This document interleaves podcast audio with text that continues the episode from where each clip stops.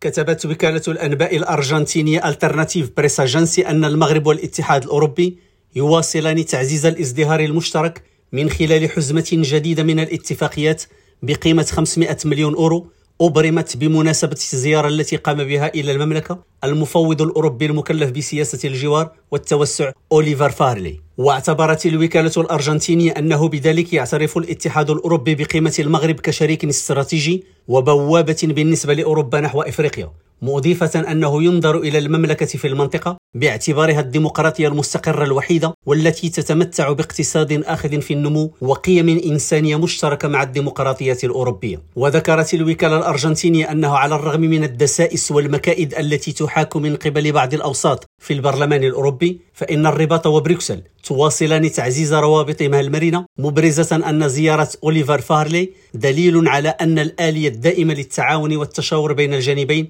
تعمل بشكل طبيعي. وتطرقت الوكالة على نحو مفصل إلى برنامج زيارة المفوض الأوروبي إلى المملكة لمدة ثلاثة أيام واجتماعاته مع كبار المسؤولين المغاربة وكذلك إلى مضامين برامج التعاون بين الجانبين والرامية إلى تحفيز التنمية وتحديث المغرب ودعمه في جهوده للتحكم في الهجرة غير الشرعية في شمال إفريقيا. كما تناولت الوكالة الأرجنتينية بالتفصيل الأهداف التي يسعى إليها برنامج كرامة لدعم الحماية الاجتماعية في المغرب وبرنامج دعم إصلاح الإدارة العمومية وبرنامج دعم تدبير تدفقات الهجرة وبرنامج الأرض الخضراء ودعم الشمول المالي.